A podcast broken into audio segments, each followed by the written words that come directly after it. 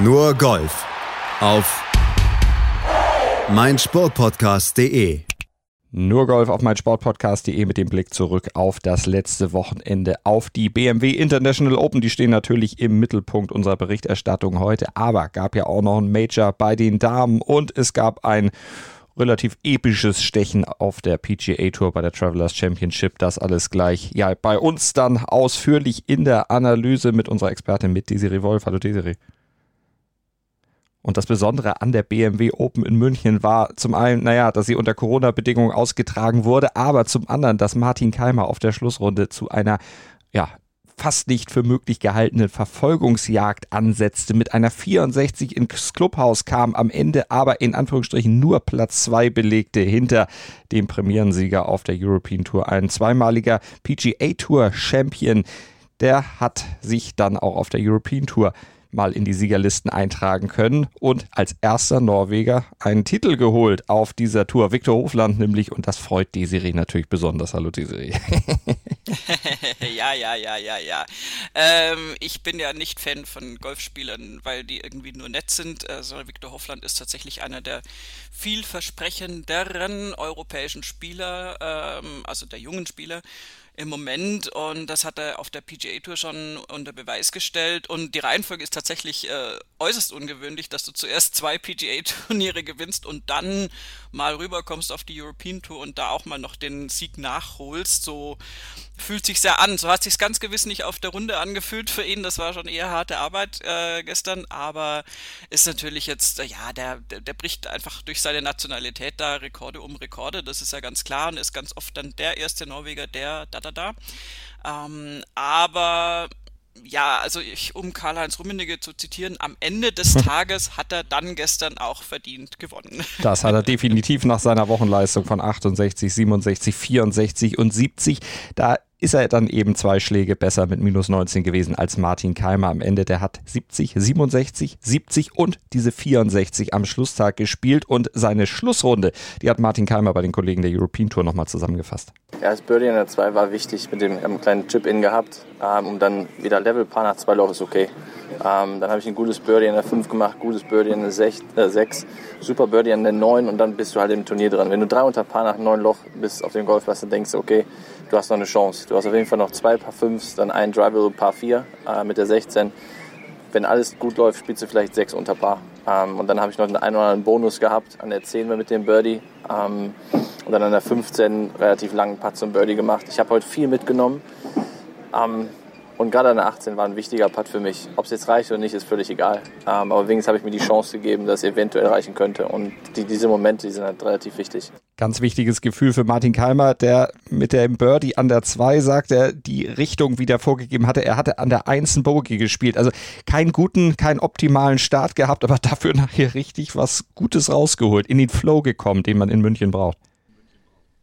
Ja, auf jeden Fall. Ähm, der hat da richtig viele Birdies gespielt, was auf diesem Platz ja auch geht, wenn du da drin bist, wenn du da mal, und ich meine, Martin Keimer äh, spielt den Platz auch nicht zum ersten Mal, auch nicht zum zweiten Mal. Er hat ihn ja auch hat schon mal ja besiegt, äh, 2008 war das. Da ist er der erste und bisher einzige Deutsche gewesen, der das geschafft hat, ja. Genau, und also der weiß auch ganz genau, was da geht. Das hat mir jetzt auch diesem O-Ton angemerkt, dass da ja schon auf den Front 9 natürlich kalkuliert wird, okay, auf den Back 9 kommt noch das und das Drivable Paar 4 und das Paar 5 und da geht noch das. Ähm, also da, da geht ja dann doch aus, doch durchaus mehr in so einem Spielerkopf dann manchmal vor, als man sich das so vorstellen würde. Und er hat da wirklich eine absolut tolle Schlussrunde gespielt und ähm, hat sich mit dieser 64 auch mal kurz, also es gab den Moment, wo er äh, in geteilter Führung mit Viktor Hoffland lag ähm, der ja natürlich später gestartet ist als Keimer. Und wenn Viktor Hoffland die Kurve nicht gekriegt hätte, da sage ich vielleicht gleich was dazu, mhm. dann hätte Martin Keimer auch tatsächlich die Chance noch gehabt, da vielleicht zumindest in irgendwie einen Play Playoff noch zu kommen. Ähm, aber das hat ihm Viktor Hoffland dann doch nicht gegönnt.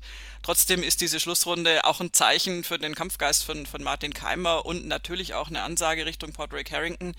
Äh, Martin Keimer ist ja als äh, Vice Captain berufen worden in dieser Woche für den Ryder Cup und hat sich da auch angemessen drüber gefreut. Aber man hat natürlich äh, bei Spielern, die noch äh, im Saft stehen, dann immer eher so den Eindruck so, wow, aber ich, ich würde mich schon gerne auch noch spielerisch qualifizieren. Mhm. Und äh, diese Ansage hat er zumindest gemacht. Ähm, das ist jetzt böse formuliert noch nicht genug, aber wenn Keimer jetzt irgendwie diese Welle weiterreiten kann, vielleicht geht da noch was. Die Welle reiten dann vor allen Dingen auch, wenn sein Putting weiter so gut funktioniert wie eben auf der Schlussrunde am Sonntag und er hat ein bisschen was dafür auch getan, dass es so gut lief, hat er gesagt.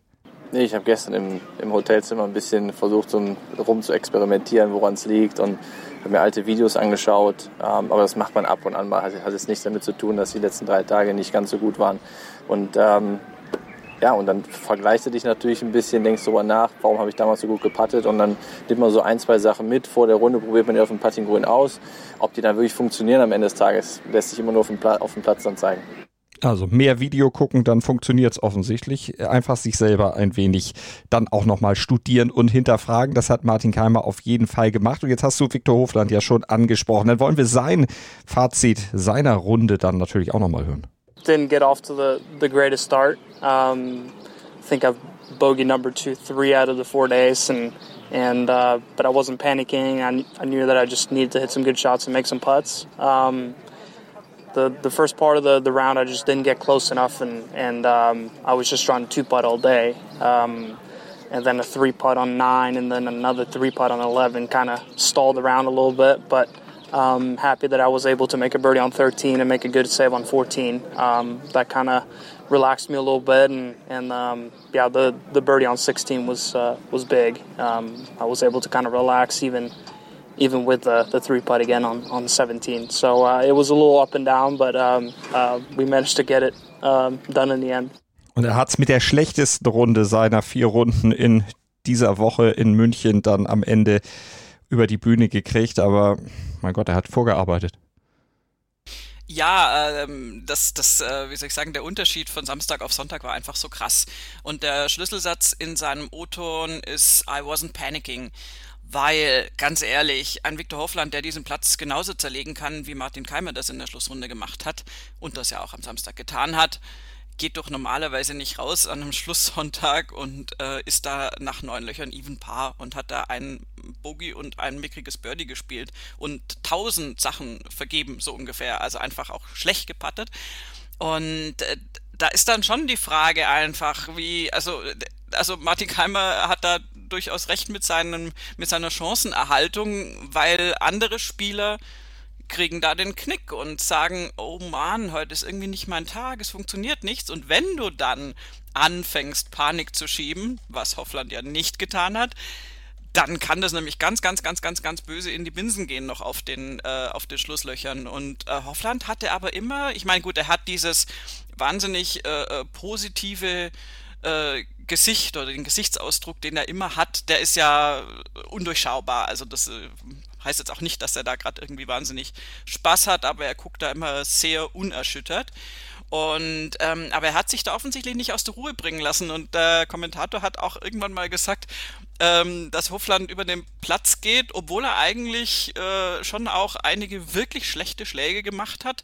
Besonders im kurzen Spiel. Das war Ho, ho, also wirklich, wirklich nicht gut. Da waren Chips dabei, die kann man besser machen, die kann auch Hofland besser machen, aber das ist noch so ein bisschen sein, ähm, ja, noch so ein bisschen sein Manko, dass das noch nicht so ganz sitzt. Beim Patten hat er auch nicht den besten Tag gehabt, das kann er definitiv besser, aber eben nicht an dem Sonntag.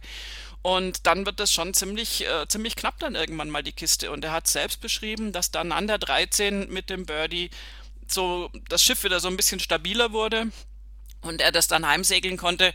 Ähm, aber ge gefühlt, also natürlich sind es zwei Schläge Vors äh, Vorsprung am Ende, aber gefühlt war es irgendwie die ganze Zeit so ein bisschen knapp. Und ich glaube, diese, äh, diese Chipping-Kurzspielgeschichte ist auch das, wo er noch am meisten tun muss. Ich meine, der war zusammen im Flight mit Jorge Campillo und hat diesen armen Campillo einfach, äh, also zerschossen. Also im Sinne von, der hat halt überall die Risikovariante gewählt. Der hat unfassbar lange Abschläge natürlich gemacht, ist ja auch ein Longhitter. Der hat nie, wenn es strategisch mal sinnvoll gewesen wäre, irgendwie so ans Vorlegen oder sowas gedacht, auch am Schlussloch nicht. Der steht an der 18, ist in Führung und du könntest da völlig safe auf diesen Paar 5 sagen, okay, jetzt machen wir den zweiten Mal ein bisschen defensiv. Immerhin ist an der 18 rechts Wasser, was dann leider Campillo auch noch äh, miterleben musste ähm, also für sich selbst. Und äh, Hoffland drischt einfach den zweiten Schlag mit dem Holz aufs Grün und noch nicht mal ganz safe, so weit weg vom Wasser nach links, sondern so an einer engen Stelle schon noch mit irgendwie Tuchfühlung äh, zum Wasser, da dann einfach aufs Grün. Und der, das ist natürlich ein Riesenschlag und das zeigt von seinem Selbstbewusstsein und von seinem Nicht-Panik-Schieben und das ist seine große Qualität. Aber dieses kurze Spiel, das hat mich so ein bisschen wahnsinnig gemacht, ehrlich gesagt, auf den Back Nine. Ähm, nee, nicht auf den Back Nine, eigentlich die ganze Runde über, weil da ist echt noch was zu tun und das hatte er witzigerweise auch nach seinem allerersten Sieg gesagt, also schließt sich so ein bisschen den Kreis oder der Kreis ist noch nicht geschlossen, der ist noch offen. Ähm, er hat auch nach seinem ersten Sieg damals auf der PGA Tour äh, irgendwie gesagt, ja, sein Chippen wäre irgendwie ganz, ganz große Katastrophe. Da hat man dann später irgendwie so ein bisschen relativiert und hat gesagt, naja, also mit Katastrophe kommst du dann nicht an den Punkt, wo du es bist. Aber es ist tatsächlich der mit Abstand schwächste Punkt, weil alles, was der so vom Abschlag macht, die, die, die, die langen Schläge, die, die Hölzer, die Eisen, das ist alles sehr, sehr, sehr nice. Also würden wir alle sehr gerne äh, oft so sehen. Und ähm, da, ja, wie gesagt, also so ums Grün rum, da hat er noch so ein bisschen Nachholbedarf. Oder anders formuliert, weil es jetzt so negativ rüberkommt, wenn er das dann auch noch kann, dann oi, oi, oi, oi, für die anderen. Er ist ja erst 23, von daher hat er natürlich noch Luft nach oben, da kann noch ein bisschen was gehen. Aber weil wir eben bei Martin Keimer schon den Ryder Cup thematisiert hatten. Er hat ja gesagt, er wird bis Wentworth alles tun, was möglich ist, um nicht nur Vice-Captain zu sein, sondern um dann doch noch ein bisschen abgegradet zu werden. Aber Viktor Hofland könnte auch. Naja, was heißt könnte? Also ich sehe kein Szenario, in dem, also da, nee, also verstehe ich nicht. also die, also ja, alles, alles nett, aber verstehe ich nicht. Victor Hofland wird diesen Ryder Cup spielen. Du, ja. du wärst ja, also äh, Harrington wäre wirklich, also nicht Harrington, wenn er nicht sehen würde, was für ein Potenzial dieser Junge hat. Vor allen Dingen, weil da ja eben, also das, der, der, der absolute, die absolute Key Quality für einen Ryder Cup ist, I wasn't panicking. Also mhm. das ist, äh, der ist doch auch im Matchplay einfach Gold wert, der Junge.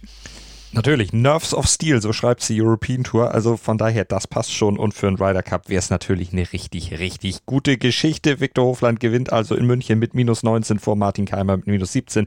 Dritter Jorge Campillo mit minus 15. Und wenn wir dann noch ein bisschen runterscrollen im Leaderboard und den geteilten 14. Platz uns angucken, da sehen wir ein deutscher Amateur, Matthias Schmidt. Ja, das war eine Riesenleistung. Äh, gut erkennbar mit seinem Shirt. Der hatte hinten, also halt von Team Germany einfach weiß mit Germany hinten drauf. Da haben wir immer gleich gewusst, ah, das ist Matthias Schmid. Ähm, der hat eine richtig gute Leistung gebracht und ähm, hat sich da auch überhaupt nicht beirren lassen auf der Schlussrunde. Ist für mich, ehrlich gesagt, wenn er so weitermacht, äh, demnächst ohne A äh, in Klammern unterwegs. Also der Amateurstatus äh, könnte da auch bald wegfallen. Ähm, hat mir gut gefallen, wirklich gut gefallen. Und ich meine, guck dir die Abschlussplatzierung an, das ist schon richtig eine Leistung. Kann sich sehen lassen, vor allen Dingen in einem Feld, was ja auch wirklich, wirklich gut besetzt war. Wenn wir da schon einfach nur die Namen, die wir ja schon genannt haben, dann vielleicht noch um Bernd Wiesberger auf dem fünften Platz ergänzen oder Beef Johnston auf dem geteilten 14. Platz zusammen mit Matthias Schmidt oder Sergio Garcia, der in Anführungsstrichen nur 17. wurde.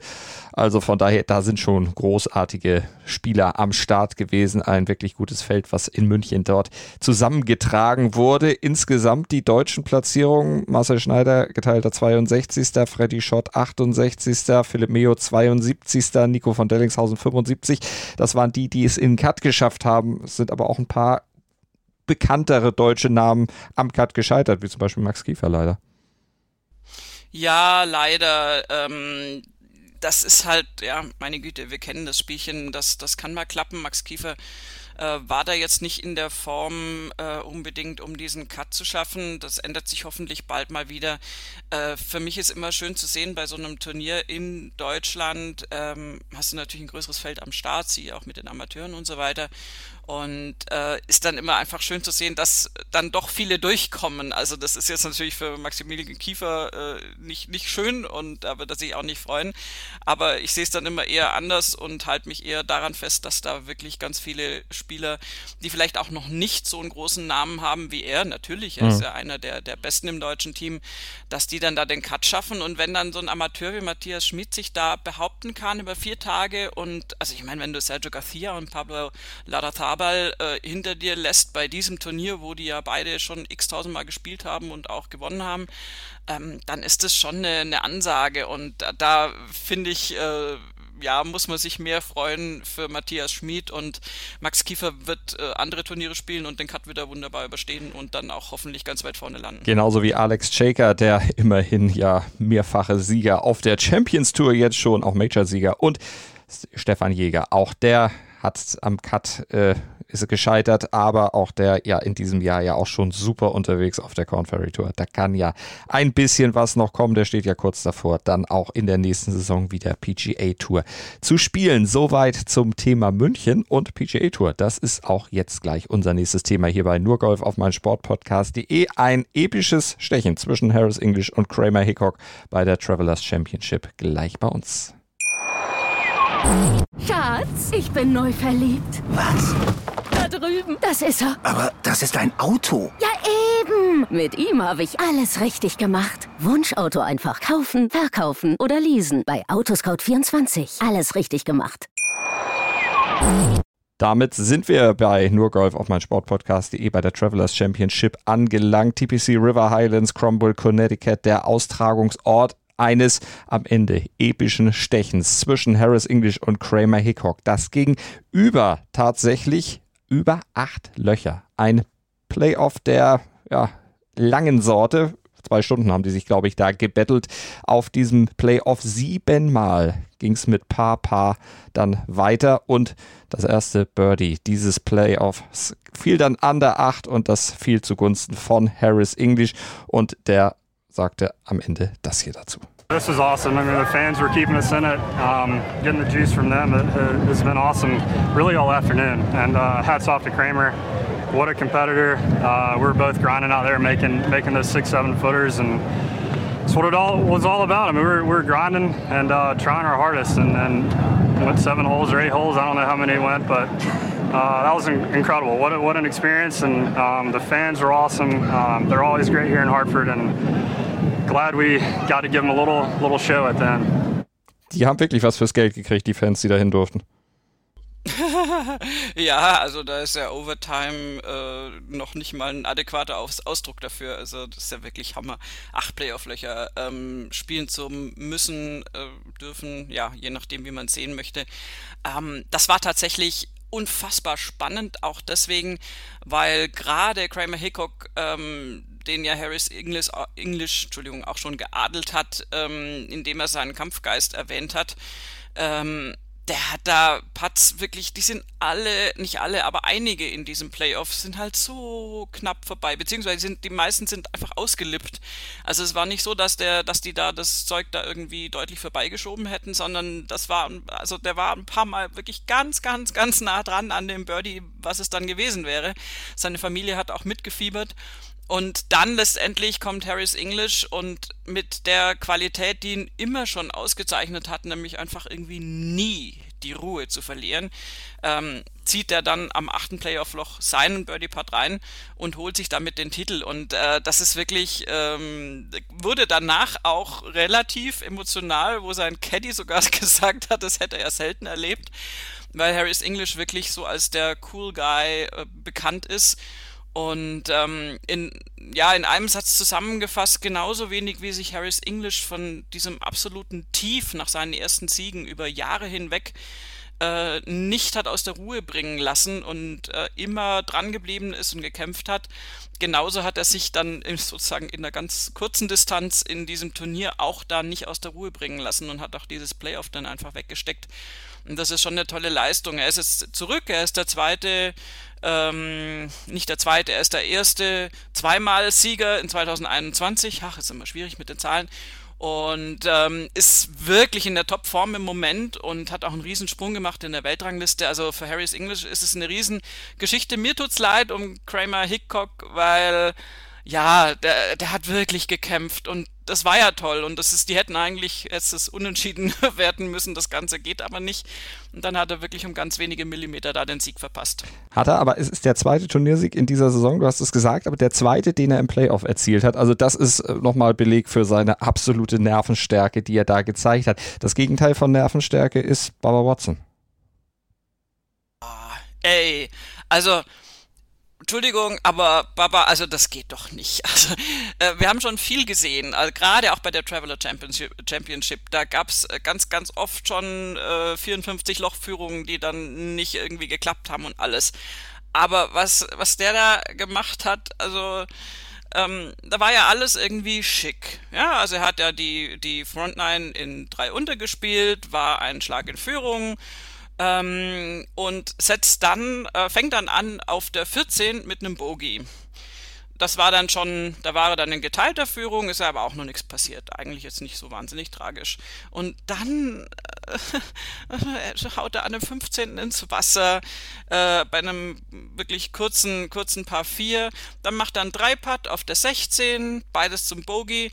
Dann macht er einen Annäherungsschlag auf der 17 äh, und äh, schießt dann auch ins Wasser, weil es gerade so irgendwie läuft, macht da einen Double Bogey und muss dann noch, und dann, also um alle Schwierigkeiten eines Golfkurses noch mitzunehmen, muss dann aus dem grünen, äh, grünen Bunker oder Fairway-Bunker rausspielen auf der 18 und äh, kriegt es dann auch nicht hin, das Paar noch zu retten und spielt also wirklich da hinten raus.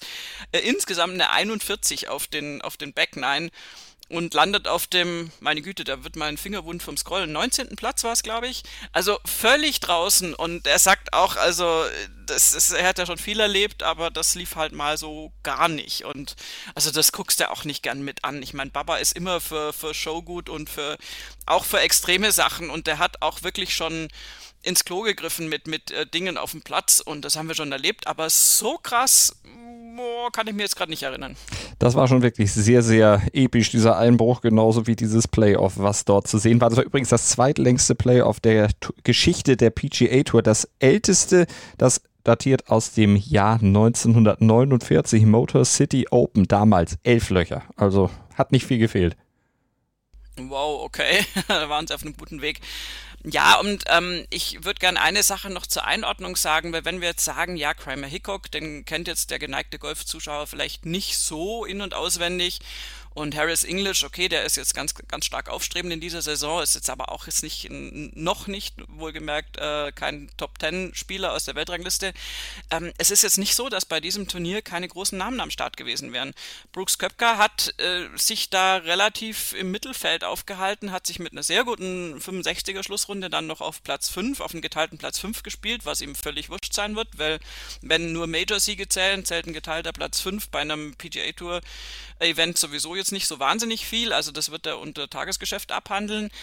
Ähm, aber wir haben auch Jason Day, der mit 69, 62 gestartet ist. Also die 62 am zweiten Tag, die war Bombe, das war richtig, richtig toll. Ganz weit vorne mit dabei und dann 70, 70 so ein bisschen Fade Away am Wochenende. Ähm, wir haben Guido Migliozzi, das ist jetzt keiner der prominenten Namen, aber der hat schon in der letzten Woche so für Aufsehen gesorgt, kam jetzt wieder mit einem geteilten 13. rein, also behauptet sich da gut auf der Tour. Wir haben Adam Scott in, in der Ecke, wir haben Bryson DeChambeau und das, ich finde es wahnsinnig erfrischend, dass bei einem Turnier, bei dem Bryson und Brooks beide spielen, Gott sei Dank der Fokus endlich mal auf anderen Spielern liegt und nicht, nicht auf den Kindereien, die die da so abliefern. Der war auch nur auf einem geteilten 19. dann irgendwie reingekommen, zusammen mit Baba Watson. Der hat, hat sich da zu ihm runtergesellt. Und also insofern, äh, Dustin Johnson war am Start, geteilter 25. Also da war im Prinzip äh, schon sehr, sehr, sehr viel der, der PGA Tour Elite vor Ort. Und umso höher ist die Leistung, finde ich, von Harris English und auch von Kramer Hickok zu werten. Und bei Hickok bin ich, also dieser Name ist ja auch extrem lustig, wahnsinnig.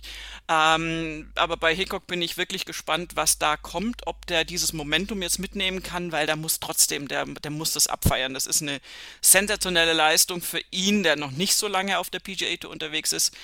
Und ähm, vielleicht zeigt er ja in den nächsten Wochen dann große Leistungen. Werden wir uns natürlich angucken, hier bei NurGolf auf meinsportpodcast.de dann natürlich auch drüber sprechen. Und wir springen dann nochmal schnell rüber zur KPMG Women's PGA Championship und zum Sieg von Nelly Corder. Die hat sich durchgesetzt mit minus 19 drei Schläge vor Lisette Salas dieses Turnier gewonnen. Den dritten Platz teilen sich Ho Yu Kim, Giulia Molinaro aus Italien und Daniel Kang aus den USA. So sieht's aus und der Abstand der Drittplatzierten, beziehungsweise Daniel Kang wurde geteilt fünfte, die ist sogar noch weiter weg. Also die Drittplatzierten, Kim und Molinari, äh, Molinaro, minus zehn, also neun Schläge hinter der Siegerin. Das zeigt, was Nelly Korda dafür ein wirklich brillantes Turnier gespielt hat in Atlanta, im Atlanta Athletic Club.